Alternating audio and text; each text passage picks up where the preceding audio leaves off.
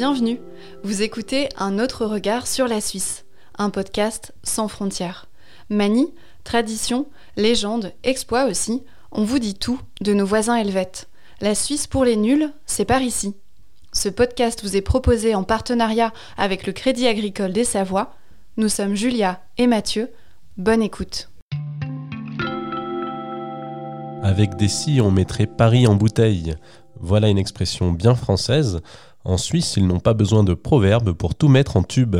Les traditionnelles moutardes ou mayonnaise, mais aussi les plus étonnants foies de poulet ou pâté de thon, les Suisses raffolent des aliments en tube depuis près d'un siècle. Mais d'où vient cette manie? 1934, une autre époque, la moutarde est alors conditionnée dans des pots en grès, une tradition qui va voler en éclats sous l'impulsion de la société familiale Tommy, qui lance cette année-là un emballage révolutionnaire, le tube. En 1951, la marque suisse qui a été rachetée par le géant Nestlé depuis commercialise la première mayonnaise industrielle d'Europe, le début de l'odyssée du tube de l'autre côté de la frontière.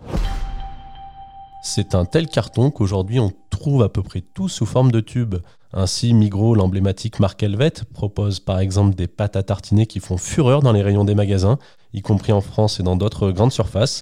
La plupart de ces articles proviennent de notre propre industrie et comprennent des produits tels que la crème sandwich ou la crème pizza, nous expliquait Anne-Catherine Berru, chargée des relations presse du groupe depuis Zurich.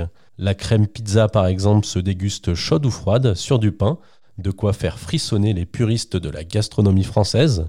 La crème sandwich, elle, est une pâte à tartiner à base de foie de poulet et constitue une bonne vente pour Migros, tout comme le pâté au thon, pêché à la canne à pêche tout de même. Tommy a aussi sa pâte à tartiner à succès avec le parfait, mélange de foie de porc et de levure de bière, vendu en tube dès 1962 et qui a contribué à rendre ringardes les boîtes de conserve. Si aujourd'hui les tubes sont toujours plébiscités en Suisse, ils le doivent à des raisons pratiques.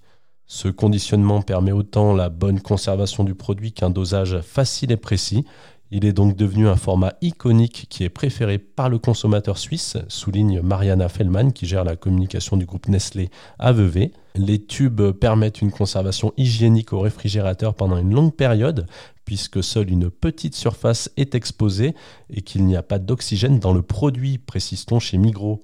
La passion pour les tubes est telle que nos voisins consomment même du Cénovis sous cette forme.